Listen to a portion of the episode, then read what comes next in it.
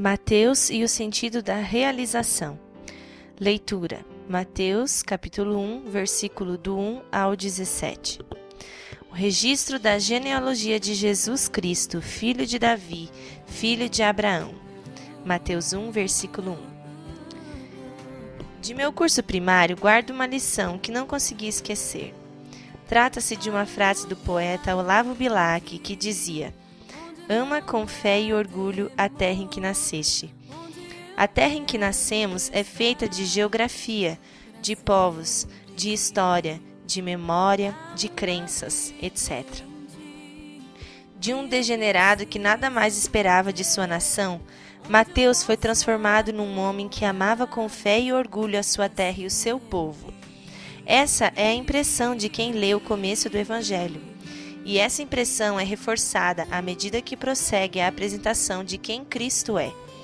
Na verdade, Jesus Cristo não apenas reconciliou Mateus com Deus, ele mediou também uma nova relação entre Mateus e sua nação. Restaurou um relacionamento construtivo entre Mateus, sua terra e sua gente. Jesus mostrou-lhe uma maneira melhor de ser um judeu Mateus descobriu que, junto com Jesus, ele também podia ser uma bênção para todas as famílias da terra. Percebeu que Deus não havia falhado em suas promessas a Abraão. Conheceu a fidelidade, onisciência e onipotência de Deus e entendeu que a história de Israel se realizou plenamente graças e na pessoa bendita de Jesus Cristo.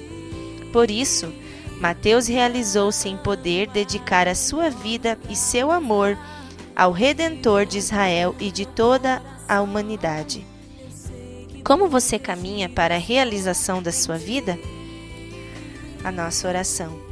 Senhor, queremos confessar que sabemos como sobreviver, mas reconhecemos como realizar a nossa vida. Concede que ela seja realizada com a tua bênção e tua orientação Eis-me aqui, Senhor. Que as tuas grandes promessas para os servos do passado realizem-se em minha vida. Amém.